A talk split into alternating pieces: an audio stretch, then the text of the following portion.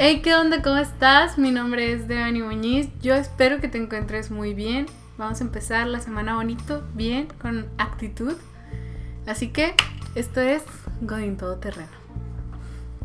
Compañeros, lunes, inicio de semana. Como les dije, Godín Todoterreno. Quiero que sea este podcast que podemos tener de fondo cuando estamos haciendo diferentes actividades. Normalmente este podcast va enfocado a la vida Godín, la vida de oficinista, esta vida de, de trabajador, no sé, no, sé cómo decirlo. Sí, la otra vez recibí un comentario que decía que la palabra Godín era despectiva.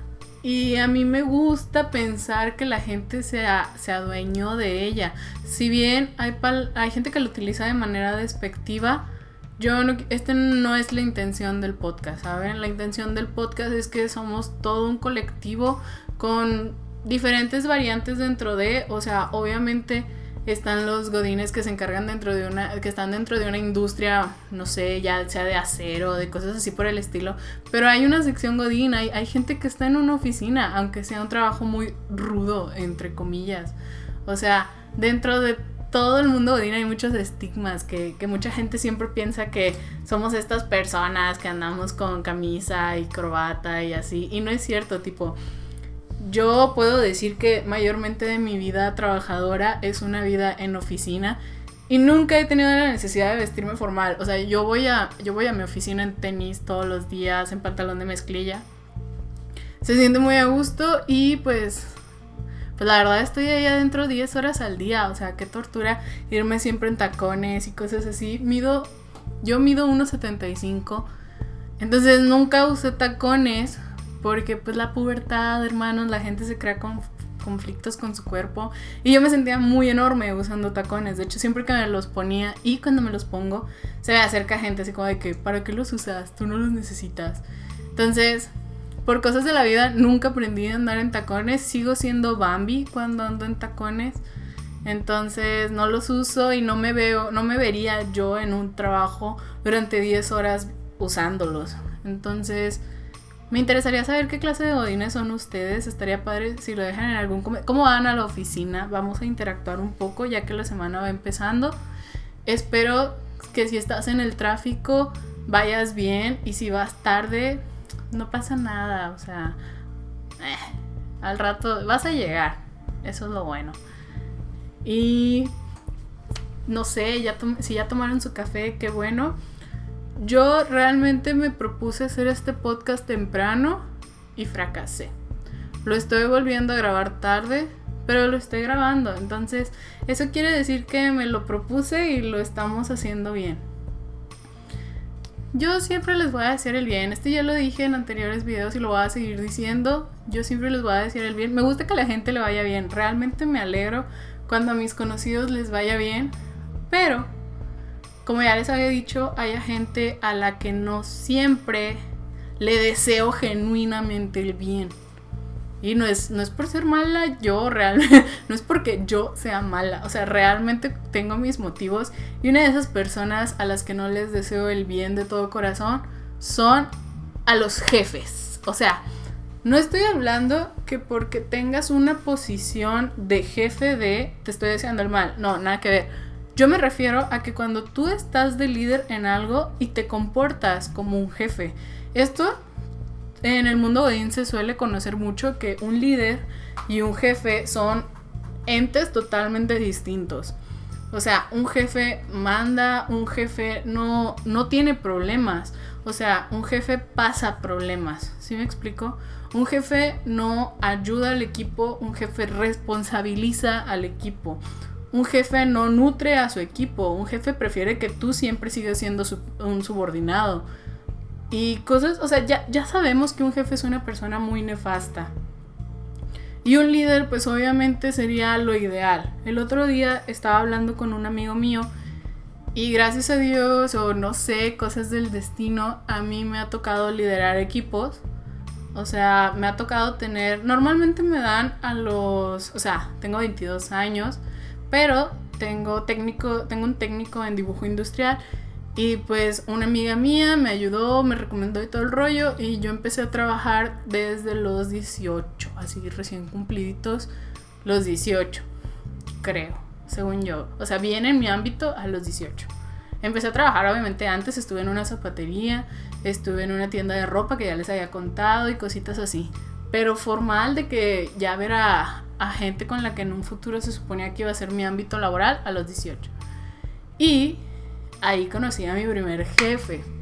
Yo lo aprecio mucho porque pues me enseñó muchas cosas, que esto es algo que en, en, una empresa va a ser muy difícil que todos estemos contentos, ¿ok?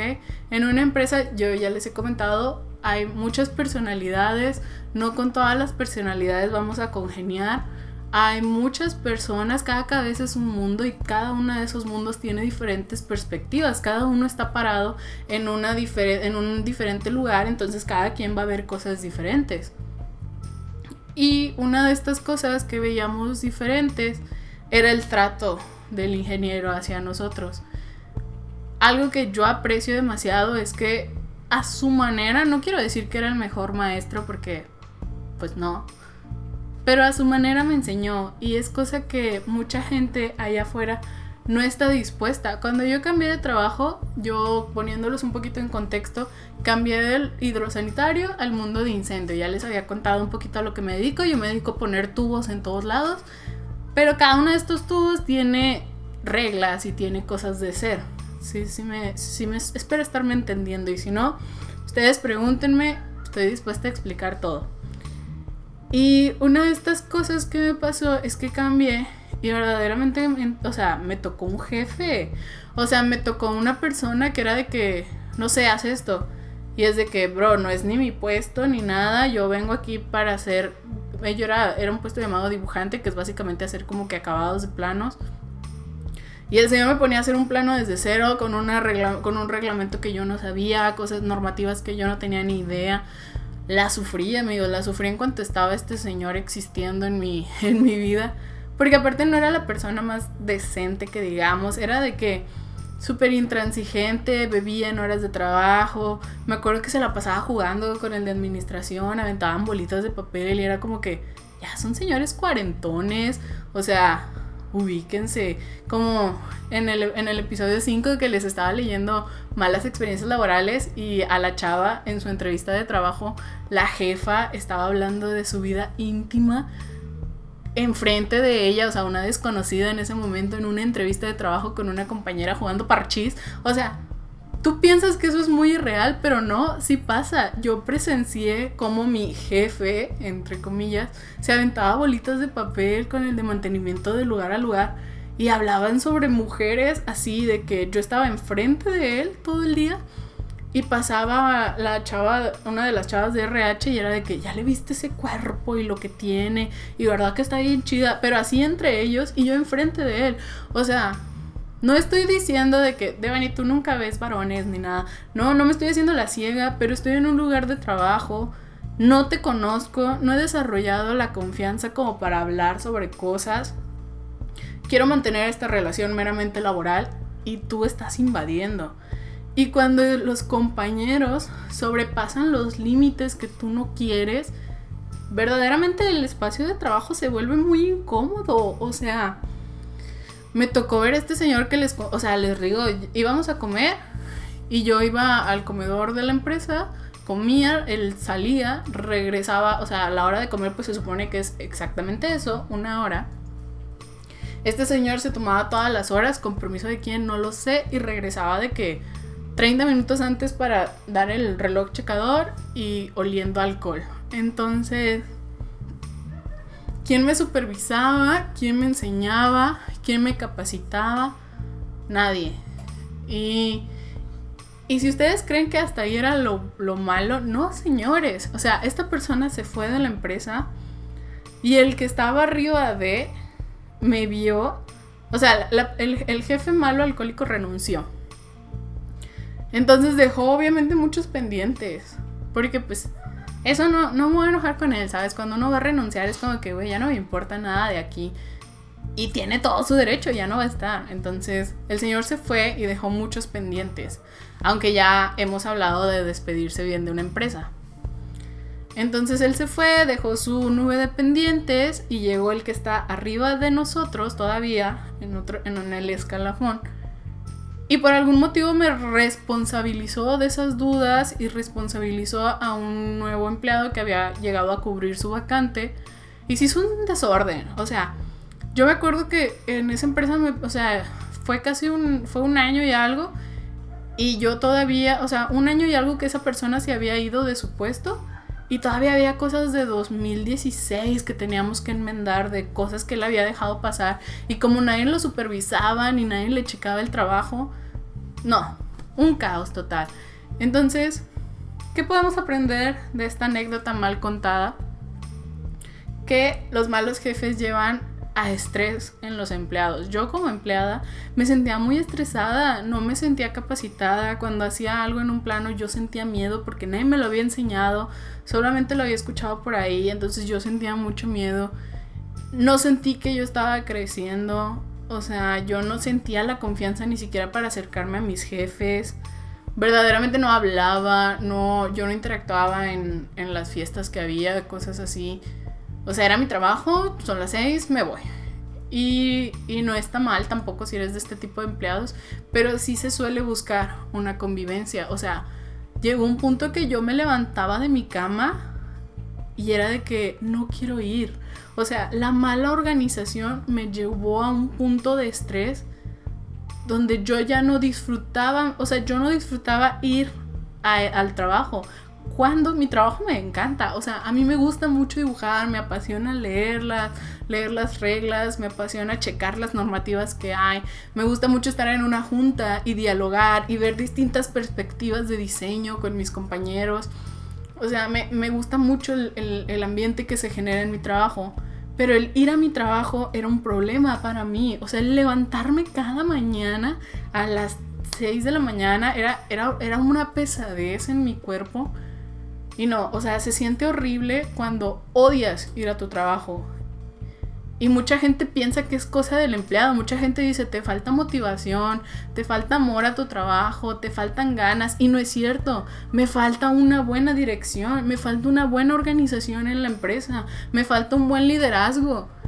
Y la gente no lo ve así. No sé por qué tienden a dejarle al empleado todos sus sentimientos, que son, o sea, eh, como si él fuera el responsable de ellos, cuando no, el empleado es eso, es una persona que está moviendo los hilos a como puede y cumpliendo con las labores que se le asignaron a como puede y se estresa si tú no le das las cosas necesarias.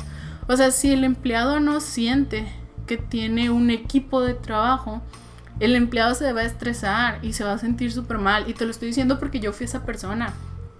Y tú dirás, Dani, pues no, tú tienes que llegar a hacer lo tuyo y que te valga lo que hagan los demás sí, pero no se puede cuando en el ambiente de trabajo había gritos de por medio. O sea, me llegó a pasar que me gritaran de que, pero ¿cómo? Y es de que, ¿cómo te, o sea, ¿cómo te doy una respuesta? O sea, real tengo las manos atadas para explicártelo, porque no tenía la respuesta. O sea, eh, mi cara era una cara genuina de no sé, ¿saben? Y luego las cosas se fueron mejorando, algo que que me siento muy feliz es de mis compañeros de trabajo en esa empresa. Si ellos me escuchan, ellos, ellos saben quiénes son, ¿saben? Y, y me hicieron, o sea, verdadera, o sea, siento que digo verdaderamente muy seguido, pero es que esto es muy real, esto es, esto es, es una anécdota muy de mi corazón, que yo duré en esa empresa por mis compañeros. O sea, por el ambiente de trabajo que se hizo, que no lo hizo RH, que no lo hizo la administración más arriba, que no lo hicieron mis jefes. El ambiente de trabajo lo hicimos los empleados. O sea, me pasaba que yo estaba estresada y tenía un plano y era de que, ¿en qué te ayudo?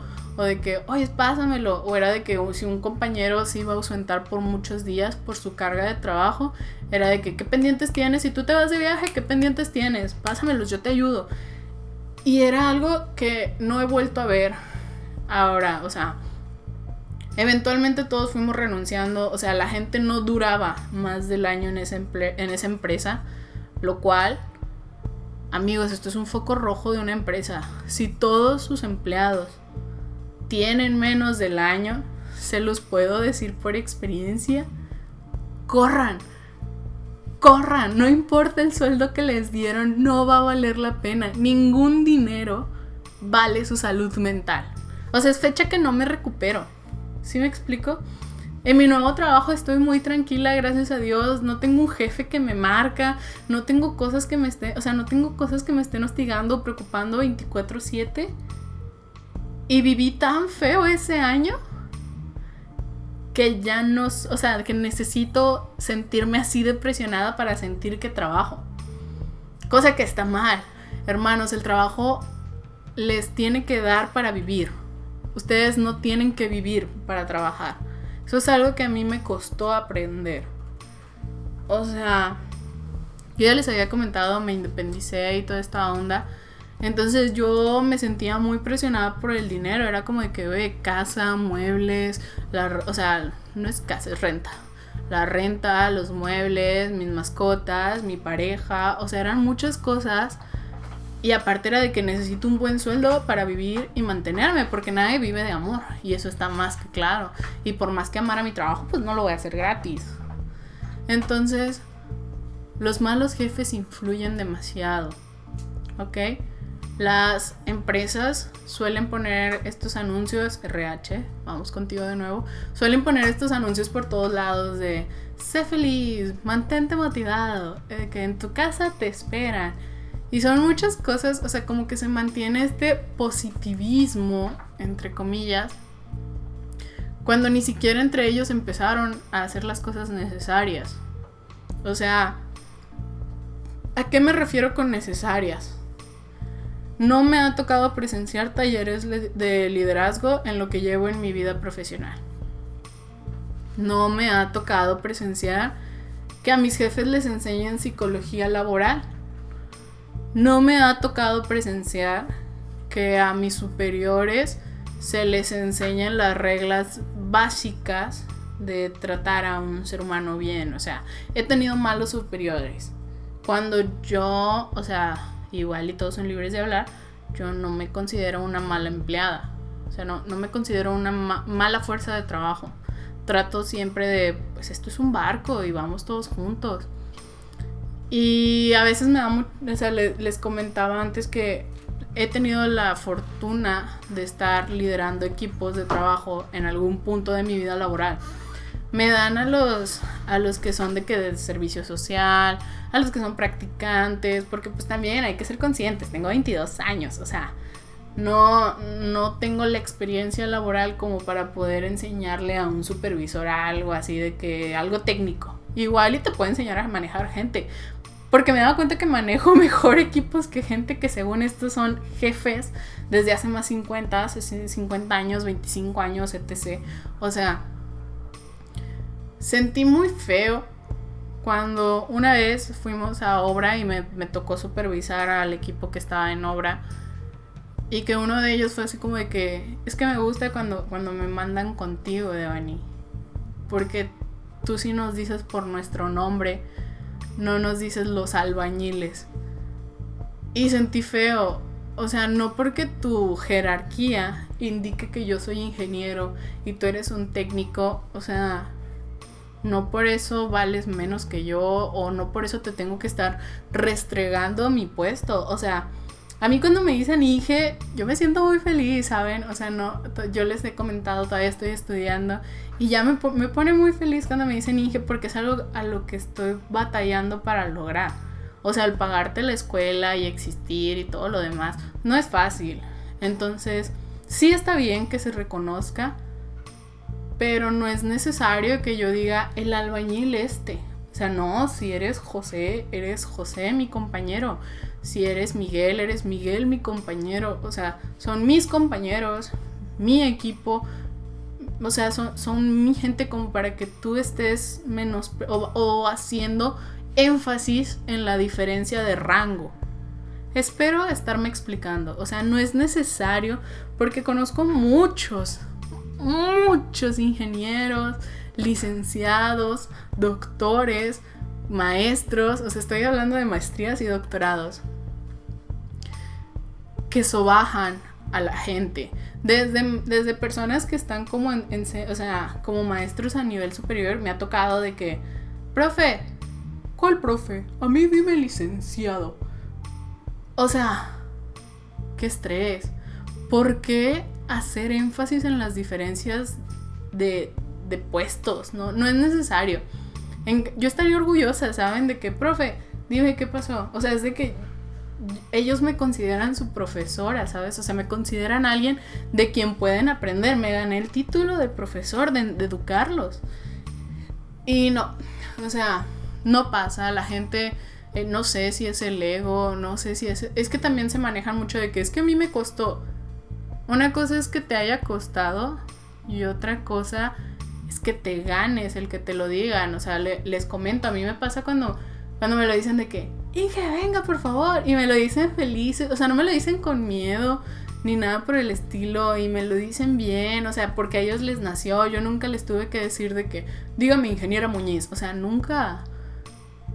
Y solo lo aceptas, pero también si me hablan de que, y ven, y yo voy a voltear porque ese es mi nombre, o sea, sigo siendo yo, un título no me da mi identidad.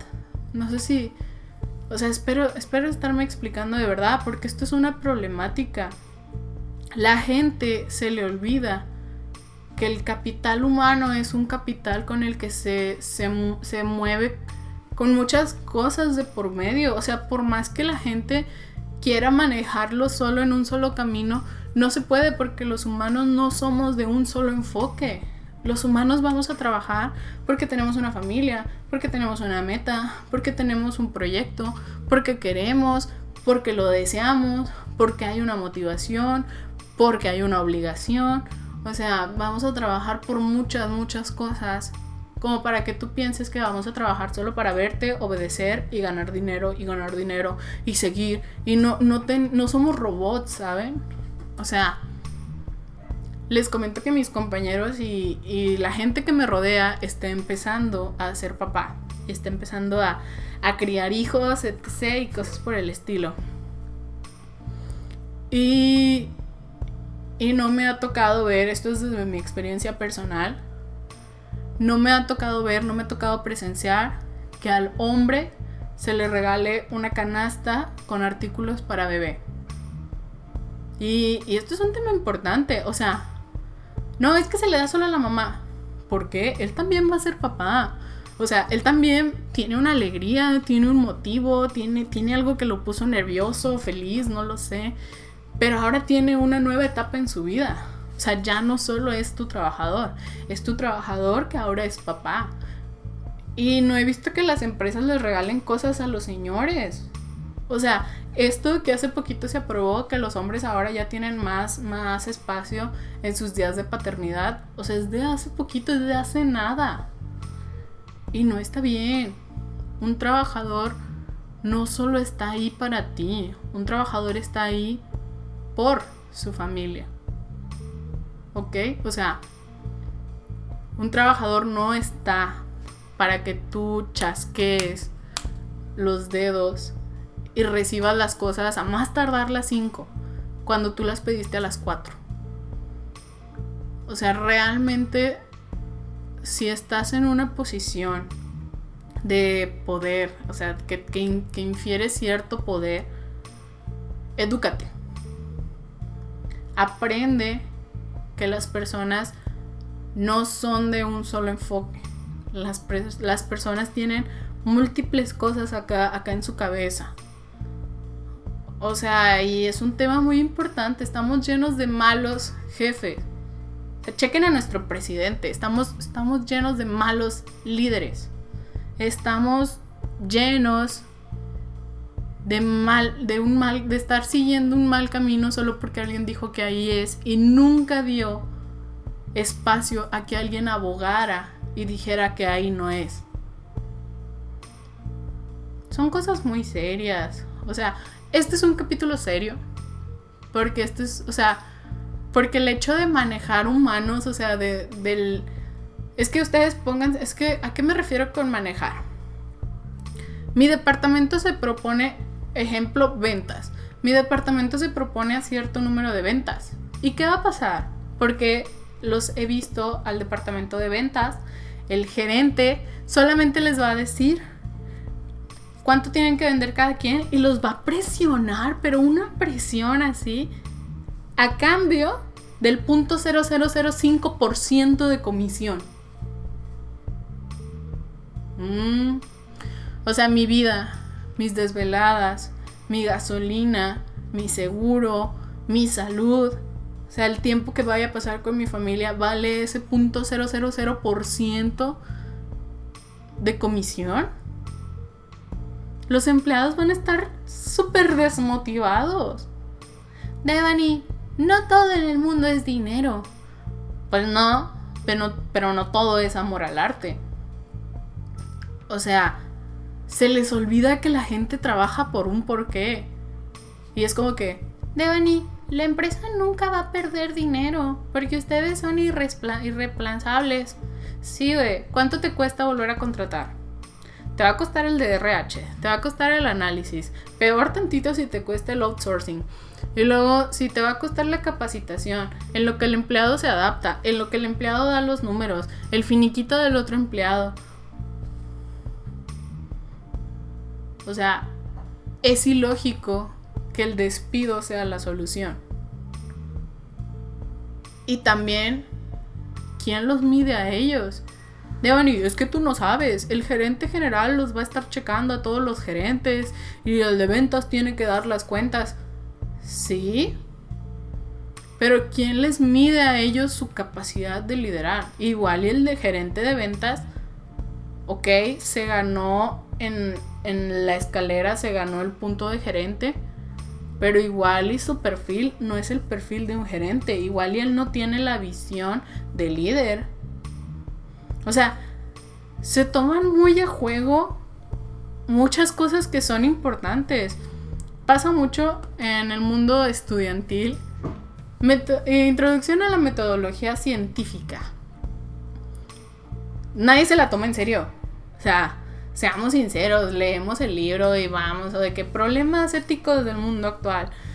Estas materias como ética, psicología, socio, se me fue el nombre, literatura, cosas así, se las toman muy, muy al, así, como muy a la ligera, cuando verdaderamente son, son cosas más importantes, incluso, o sea, obviamente es importante, incluso que matemáticas. O sea, puedo vivir sin saber lo de coseno, seno, tangente y todo este rollo. Puedo vivir sin ello. Hay gente que lo hace, ¿ok? Puedo vivir sin ello. Porque igual y no me dedico a eso. O sea, si tú te dedicas a todo lo que lo tenga que influir, si eres maestro de matemáticas, claro que te lo tienes que saber. Pero vamos, o sea, esas son cosas que van a ser muy específicos de ciertos ámbitos. Pero si yo me dedico, no sé, a la psicología, tengo que aprender a hacer un ensayo.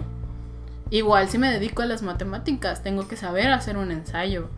O sea, si me dedico a la ciencia, a la biología, a la química, tengo que saber hacer ensayos. O sea, son cosas que sí se usan. Y la gente se los toma muy a, muy a la ligera. Igual los perfiles laborales se los toman muy a la ligera la mayoría de las la mayoría de las veces que me han entrevistado ni siquiera me ha entrevistado un RH. Me ha entrevistado mi futuro jefe y ellos son ingenieros, son arquitectos, o sea, nunca he tenido estas evaluaciones que me sacan un perfil psicológico, que me dicen quién soy, cómo, cómo, me, cómo me desenvuelvo en el área laboral. O sea, no me ha tocado vivir esto. Devani, ¿has estado en malas empresas? Posiblemente. Pero sé que no soy la única. O sea, me he sentado con mis compañeros de trabajo y todos ellos entraron igual que yo. O sea, no pasaron por un perfil psicológico. Porque estamos en la misma empresa. Y no te estoy diciendo que la empresa es chiquita. O sea, te estoy diciendo que es una empresa considerable. Somos más de 100. Somos casi 200 empleados, creo. Eso fue la última vez lo que nos dijo RH. Pero igual y mienten. Entonces, puede que no. Entonces, Verdaderamente hace falta educar a los jefes que tenemos, a los líderes que tenemos. No estoy diciendo que todos sean unos buenos para nada, pero estoy diciendo que no se han educado lo suficiente. Yo me he sentido desubicada como trabajadora. Me he sentido que no cuadro en mi equipo o no sé mi labor extra porque nadie me, ha hecho una evaluación de que, ¿sabes que He notado que en ti esto está bien, que en ti, o sea, no he, no he tenido esta retroalimentación que esperarías que un jefe la puede obtener después de trabajar más de medio año con, sus, con sus compañeros. O sea, yo esperaría que mis, que mis jefes, después de ver mi desempeño, mi comportamiento, ya les digo, o sea, estoy más de 10 horas sentadas ahí con ellos, 5 días a la semana, o sea, ¿Cómo es posible que no sepas mi perfil? O sea, de que, ah, Devani es muy seria, o Devani es muy platicadora, Devani es, muy extrovertida, o sabes qué, a Devani le da un pavor exponer en, en, una junta. O sea, siento yo que estas cosas uno lo puede saber. Si yo lo puedo saber de mis compañeros, ¿cómo es posible que mi jefe nunca me lo haya podido decir a mí? O también, ¿cómo es posible si yo ya me, o sea, si yo ya me desarrollé mal en alguna actividad que él me puso? ¿Por qué no me das una guía? O sea, yo me estoy sintiendo que fallo. ¿Ok? Yo, yo siento en mi cabeza que fallo y tú lo sigues poniendo y yo sigo sintiendo que fallo. O sea, vas a, vas a exprimir al empleado a tal punto que se va a ir. La rotación del, del personal es algo muy importante. Espero Espero ser la única con esta queja. Verdaderamente es algo que sí espero. Espero que nadie coincida. Porque es muy feo. O sea, son cosas de la vida laboral que no son bonitas. O sea, no, no es bonito. Que nada. Que, o sea, no es bonito levantarte con flojera de no querer ir. O sea, no es bonito sentirte que no cuadras a un lugar al que tienes que ir durante horas. O sea, no es bonito odiar a tus compañeros. Verdaderamente los, los, los ambientes de trabajo importan mucho este es un día de temas serios. Porque esta semana nos la vamos a tomar en serio. Vamos a hacer cosas serias. No, o sea, bueno. No no me refiero a seriedad de que todo sombrío. No, me refiero a que verdaderamente es como que decidida. O sea, hoy estoy. ¿Se acuerdan de que les dije el viernes que debía un plano? Bueno, todavía lo debo. Ay, es que no me gusta hacer esa especialidad en específico. No voy a decir cuál es porque me gustaría que me contrataran en todas, ya saben. Pero sí, de repente hay cosas que no te gustan hacer de tu trabajo y es normal. O sea, solamente lo estoy aplazando lo más que puedo, pero lo voy a hacer. Lo prometo. Lo prometo. Eh, es un tema serio. O sea, espero que alguien de que lo acaban de ascender, porque siempre voy a desearles el bien. Entonces espero que te den un ascenso y ahora estés en una posición donde tú puedas manejar un grupo de gente y tengas muy en claro que primero hay que nutrirse. Entonces, ¿qué es lo necesario para ser un buen líder? Parte 1, porque les estoy spoileando, les, les voy a dar este spoiler que es una parte 1. Este es el punto de vista personal. O sea, ser un buen líder importa y estos son mis motivos del por qué desde el punto de vista personal. Eh, la existencia de un mal líder involucra que tu personal se desmotive tanto que no quiere ir. La existencia de un mal líder hace que la gente se vaya. La existencia de un mal líder hace que el empleado no se pueda desarrollar correctamente porque se te olvida que estás trabajando con humanos a un mal líder se le olvida que, la gente no está, no está por él, la gente está porque atrás tiene un, por qué levantarse e ir a trabajar. Un mal líder piensa que, van, que la gente está ahí porque él es muy genial y él es muy fuerte y por mí tragan. O sea, un mal líder se le va la onda muchas veces, ¿saben? Un mal líder está mal. Un mal líder no, sabe discernir cuando las horas laborales son laborales, las de beber y socializar son las de beber y socializar. Tú sabes quién eres persona alcohólica. Y un mal líder no va a saber aconsejar.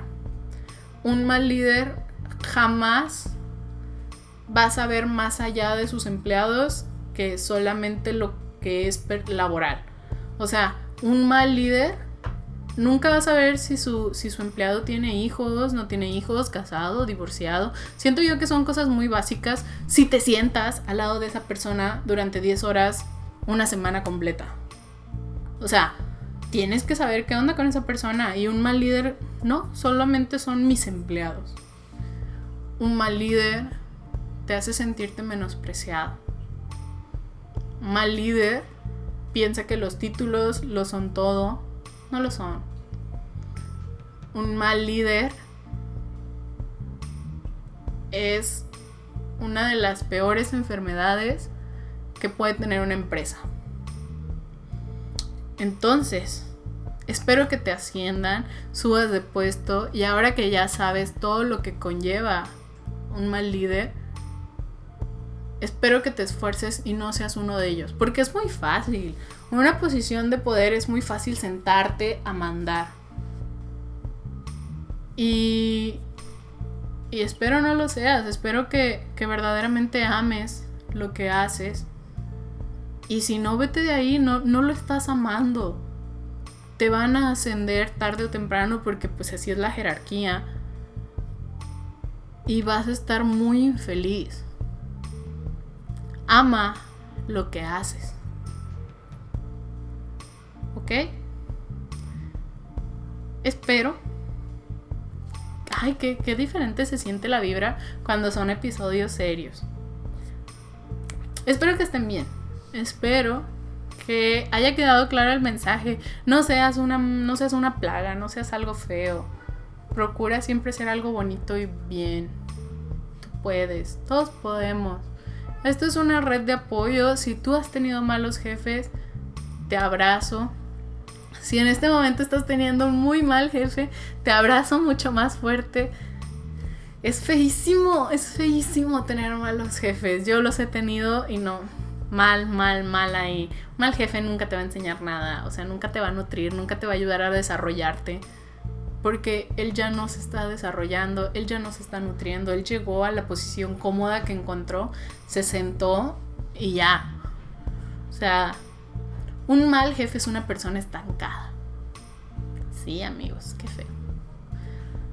Yo espero que tú tengas bonita semana, espero que no te topes con esta gente. Si vas empezando en tu vida laboral, de verdad, espero que no te topes con esta gente. Yo, yo quiero, yo siempre quiero abrazar a todos los nuevos y invitarlos a comer. Yo espero que algún día nos veamos en el mundo laboral y abrazarte y de que todo va a estar bien. Convivimos con muchos humanos en el mundo laboral y ah, de repente son muy desesperantes.